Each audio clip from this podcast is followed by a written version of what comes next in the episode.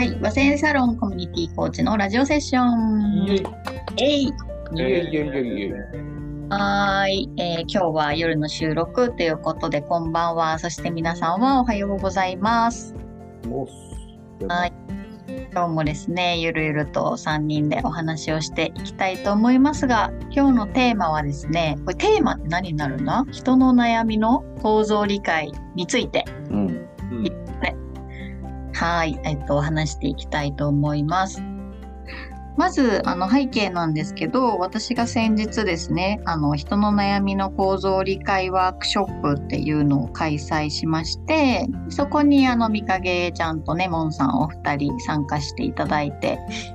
で、まあ、なんかどんな、こうね、まあ、感想だったのかなとか、どんなことをこう、気づいたり、あの、持ち帰ったりしていただけたのかな、みたいなところ含めて、ざっくばらんにですね、まあ、コーチの方ももしかしたら聞いてる番組かもしれないので、お話できたらな、というふうに思います。はーい。どうでしょう？どちらからでも、なんか、実際どう、どうでした？じゃあ僕僕からいきますね。ほい。あのーすごい中身が濃くて僕もまだ咀嚼しきれないところがあるあるっていう前提なんですけど、なんかコーチをやってる立場ならではの感想かもしれないですけどなんかすごい自分のコーチングをやってての振り返りにもすごいつながるなと思ったし結構ハッとしてすごいいい時間だったなっていう感じでした。うんでやっぱその悩みを頭と心とその体の、まあ、そもそも大きく分けて3つあるよねっていう感じでこう俯瞰してなんか知れたこともすごい良かったし僕のなんかセッションしててのまあ特徴としてはなんか今日はこう頭の部分取り扱おう取り扱おうとか、まあ、今日は心の部分取り扱おうとかなんだろうその一点になんか集中してフォーカスするとかはするんですけど、うん。そこをちょっと切り込んでみてあんまりこうなんだろうなんかそこじゃないなってなった時に自分の中でじゃあ心があんまりその人の中で今ピンポイントじゃなかったらじゃあ体なのかなとか頭なのかなとかなんかそういう切り替えとかそこを網羅的に悩みを見るみたいなことがあんまできてなかったなってセッションの時に感じたのでなんかそういう切り替えというかちょっと視野をふっと俯瞰的に見てなんかそういう風に見るとよりいいコーチングが提供できるのかなとは思ったのでそういうところとかはなんかすごい自分の中でハッとした感じでした。うん。なるほど、なるほど。ありがとうございます。ちょっとね、あの、多分参加されてないリスナーの方は何のこっちゃな話なんですけうん。ど、うん、人の意識状態で、まあ、この内面の深さっていう、まあ、レレイヤーですね、意識レイヤーで、えー頭、心、体、魂という、こう、意識レイヤーで、あの、人は、物事をこう捉えたりとか、えー感じたりとかしているよっていうのもその講座の中で説明した今そのお話についてみかげちゃんがフィードバックくださいました。うん。うん。はい、ありがとうございます。モンさんいかがですか？はい。えっと、結構メモを取ってたので、いろいろ思い出そうと今してるんですけど、なんか一番結構印象に残ってるところが、えっと、なんかコーチングを学んでいる人って、えー課題主体型とか課題型、課題解決型アプローチって言って、うんえー、とクライアントに対してまあ課題を、えー見つけてその解,、えー解決であったりとかそのモヤモヤの解消をするっていうのが多分目的うんっていう解説を確かしてくれてたと、えー思うんですけどなんか、えっと、それが多分、えっと、あれはあれですかね水木さんの造語だったかちょっと忘れてしまったんですけどその人型ん？人主体型アプローチだったかな？うんうんうん。っていう、なんかこう、イメージで、僕の中の解釈なんですけど、コーチングと結構カウンセリング両方足したような、そのアプローチの仕方というか、なんかその人の特にその頭とかだけではなくて、あの心とか、あの体とか魂みたいなところの、焦点に当てた、えーポイントでそれぞれこう悩みを分解分解してというか分割して、その考える考え方って今までになかったので結構コーチからすると 課題を解決したくなるっていう、うん。特に新米というか1年2年ぐらいのコーチングの時って結構やりがちだと思うんですけどうんうんその時にあんまりうまくいかなかったコーチングってこういうことだったんだっていうのが結構答え合わせになる時間に結構個人的にはなって。ええほうほうほいや要するにそのなんかちなんていうんだろう、えー相手が悩んでるからこうだっていうちょっと決めつけがちというか。うんそういうコーチングのアプローチって失敗例としてもあると思うんですけどうんそれは本当にクライアントの立場の頭の中にしかちょっと寄り添ってないというか、うんなんかそういう観点があの素晴らしい使いの図がありましてね皆さん。さっきの、まあ、心体魂みたいなところの観点のその悩みの考え方っていうのはなんか勉強してきたつもりでもあったんですけどなかなかそこがこうイメージがついてなかったものが結構具体的にイメージされたのでそれがすごい僕の中であの大発見というか、うんあのなんかコミュニケーションというすごい広い分野で悩みってことを考えられたのでそれがすごい僕は面白かったです。うん。いや、嬉しい。お二人ともありがとうございます。いや、本当まあ人のね、悩みってこう、構造化できんのっていうところから、うん。そんな構造ってあるんかいっていうところからちょっと構造化をこう試みて、で、やっぱ本当にこうビジネスの現場だと、まあ、課題解決をするのがビジネスだっうん。たりするじゃないですか、ざっくり。うんうんうんだからどうしてもあとは効率的に早く進めよ、えー売上をなるべく早い、えー期間で達成せよとかっていうのが、まあ、今のあり方なのでそのあり方から考えるとやっぱりどうしても課題主体的なアプローチになってこの人の悩みの根本原因はどこでそれに対する最適解はどこでいかに早くそこに気づいてもらうか導かなければならないみたいなスタンスで、えーどうしてもビジネス脳のまま入ると入ってしまうそういうふうにな姿勢スタンスになってしまいますしあとはまあ正直時間がかかるんですよね。その人うん。が、まあ、課題主体型と人主体型アプローチっていうことで説明していったんですけどその人主体型ってめちゃめちゃ丁寧に人と向き合ううん。どう感じてるの？とか、そんなこと聞いてたらビジネスって前に進まないじゃないですか。あなたがどう感じているの？なんて聞いてたら、あの、やっぱりすぐ次のアクションに踏み込めなかったりするので、まああんまり使われないですけど、でも結局その本人が、悩み相談してる本人がブレーキとなってることが、感情面にあったりしたら、心、体、領域にあるとするならば、いくら頭で、こうやった方がいいじゃん、それが最適解だよって言っても、いやいや、頭では分かってるんですけどねってななるうんがどんどん回ってって、結果的に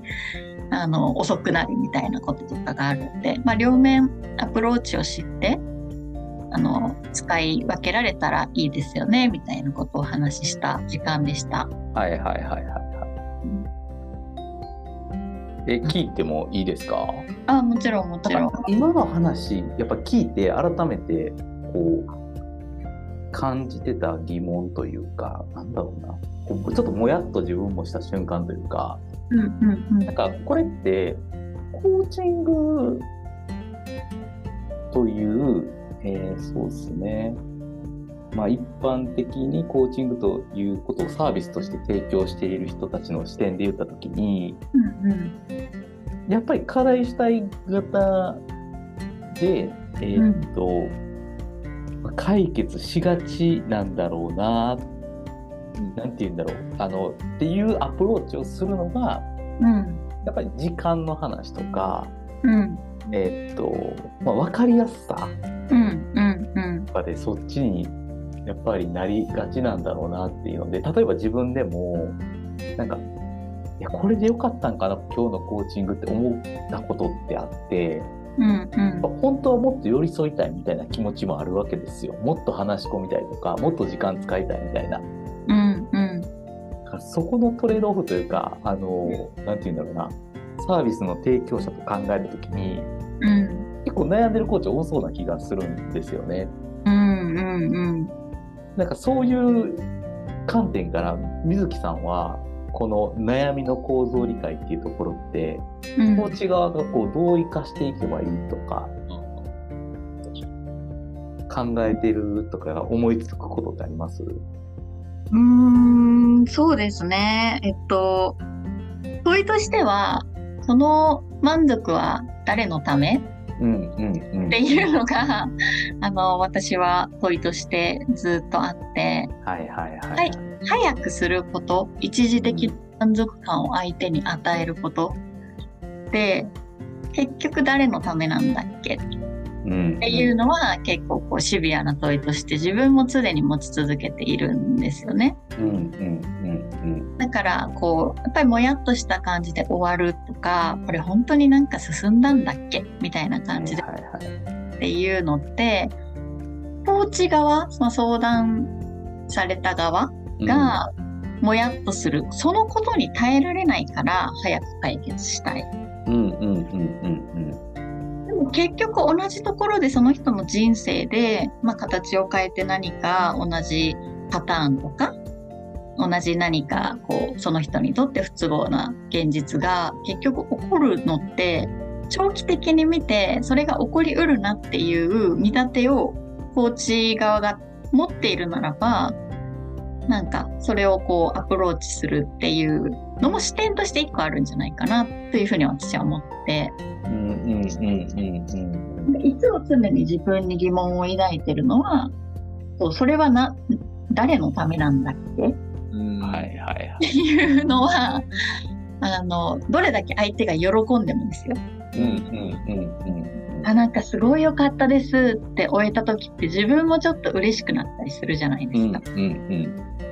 これ誰、何のた、誰のためなんだっけ？誰の喜びなんだっけ？うんとかっていう、その自分に対する疑念。うん。は常に持っているからこそ、もう本当にこれでいいんだっけって毎回思いますね。うんそれは相手がなんかすごい満足したこう喜びの表示をしてても思う、あうん問い問いかける自分自身だし、ああの、もやっとして終わってもそうですよね。うんうんうんうんうんうんどっちにしてもすごいいつも思ってますね。なるほど。いや、でもめちゃくちゃ共感です。なんか、今のお話聞いて、えっと、自分の経験をちょっと今重ね合わせてたんですけど、うん。なんか、本当にクライアントのためって考えたときに、例えば、その課題主体型アプローチに対したときに、なんかこう、疑問を持ってそうとか、ちょっとやっぱモヤモヤしてそうとか、やたらテンションが上がってそうっていう時って、ちょっと前までだったら、あの、コーチングを学びたての時とかだったら、多分さっき言ってくれた通り、すごいコーチとして良かったことできたって思ってたと思うんですよ。うん。でも、なんか最近は、なんかこう、継続とかの話が出たりとか、その、なんか本当に目先のことしか考えられてない状態だったとしたアプローチになってしまってた時って、結構こう人生単位で考えてもらったりとか、長い単位とかで考えてもらうこととかもあったので、うん。やっぱそういうことを考える時期って、なんかちょっとコーチ側としてもあるような気がするんですよね。うん。つまり何が言いたかったかというと、すごい勉強になったぜってことが言いたいだけなのかもしれないですけど、そういうことを結構考えるきっかけには絶対なったな、みたいなうん。うん。うん感じでしたね。うん。本当ね、こ答えはね、相手にしかないうん。そうですね。と、本当もうそこに尽きるというか、うん。あとはなんか、私、すごい、こう、よかった、うん、いろいろ自分が経験したりとかして、最初の、そのコーチ始めたての時より、今、あの、こういう視点を、があってよかったなって思うことは、なんか何があってもいいんですよ。ううん。ん。うん。うん。うん。うん。どんなことが起きようとも、全部意味があって起きてるから、うん。正直そこにいいも悪いもなくて、でもそれに対してなんかもやっとするとか、なんかうん期的にうんたらかんたらみたいなのって全部こっちのジャッジでしかないので、どんなことが起きてもいいんですよねっていうところに立てる、立ち続けられるかどうか、自分が。何が起きてても全部意味があって起きてるからそこに対して自分がいいのとか悪いの判断をするのは違うし、うん、って思ったら相手がもやっとしてようが相手が喜ぼうがなんかどっちでもいいんですよ。みたいな。いやでもなんかその姿勢って僕結構個人的に超大事にだなって思う視点でやっぱりコーチングのコーチングの観点だけで言うとやっぱりありのままを受け入れるっていうスタンスはすごく大事にしないといけないと思ってるんですよね。うん、それで言うと。でもやっぱりちょっとこうなんていうのクライアントのためにいいことというかサービスじゃないけどなんかそっち側に寄せがちっていうのはあると思うので、うん、今のお話聞いてやっぱりありのまま受け入れるスタンスってコーチ忘れてないっていう呼びかけにもなってるなってすごい思いました。うん、サービス提供者っていう意識があるとね結構悩むと思うんですけどそう、サービス提供者である前にどう関わるかっていう、うん、そっちの方が優先順位が高いと思って、うん、うん、そうですね。いやどうですかみかげちゃんここまで、うん、みかげちゃんどうですか？うん。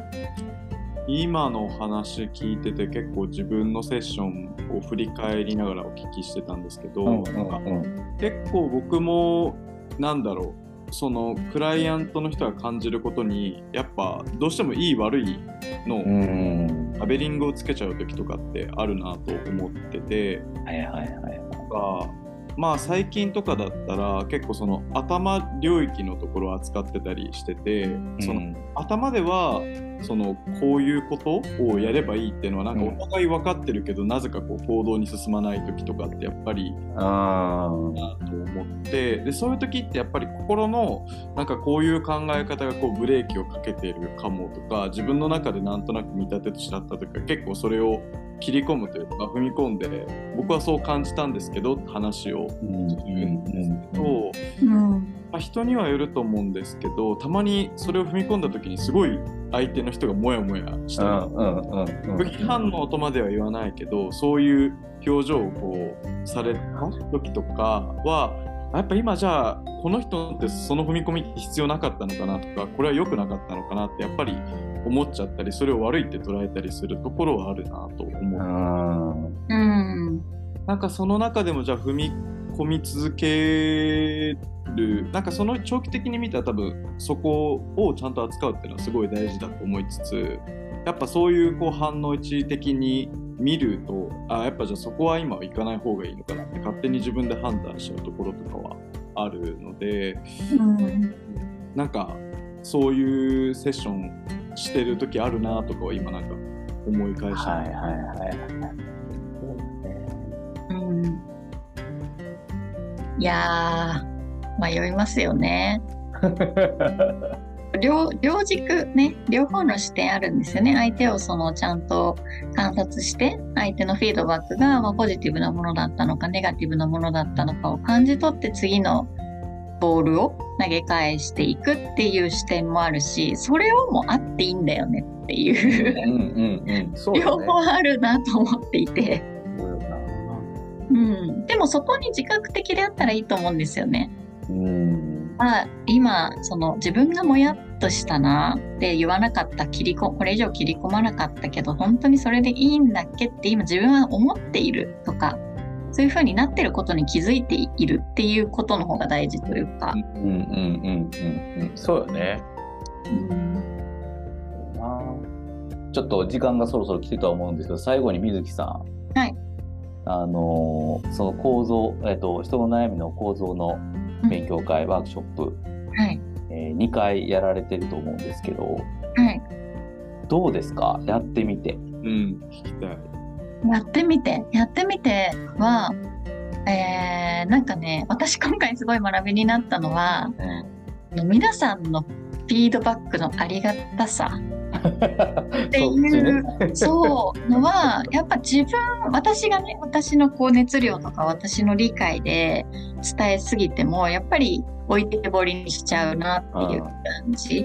はちゃんと皆さんがフィードバックしてくれたから1回目のねあのしてくれたからこそあこんなにも自分とその聞いてる人のギャップがあるんだということに本当に気づけたし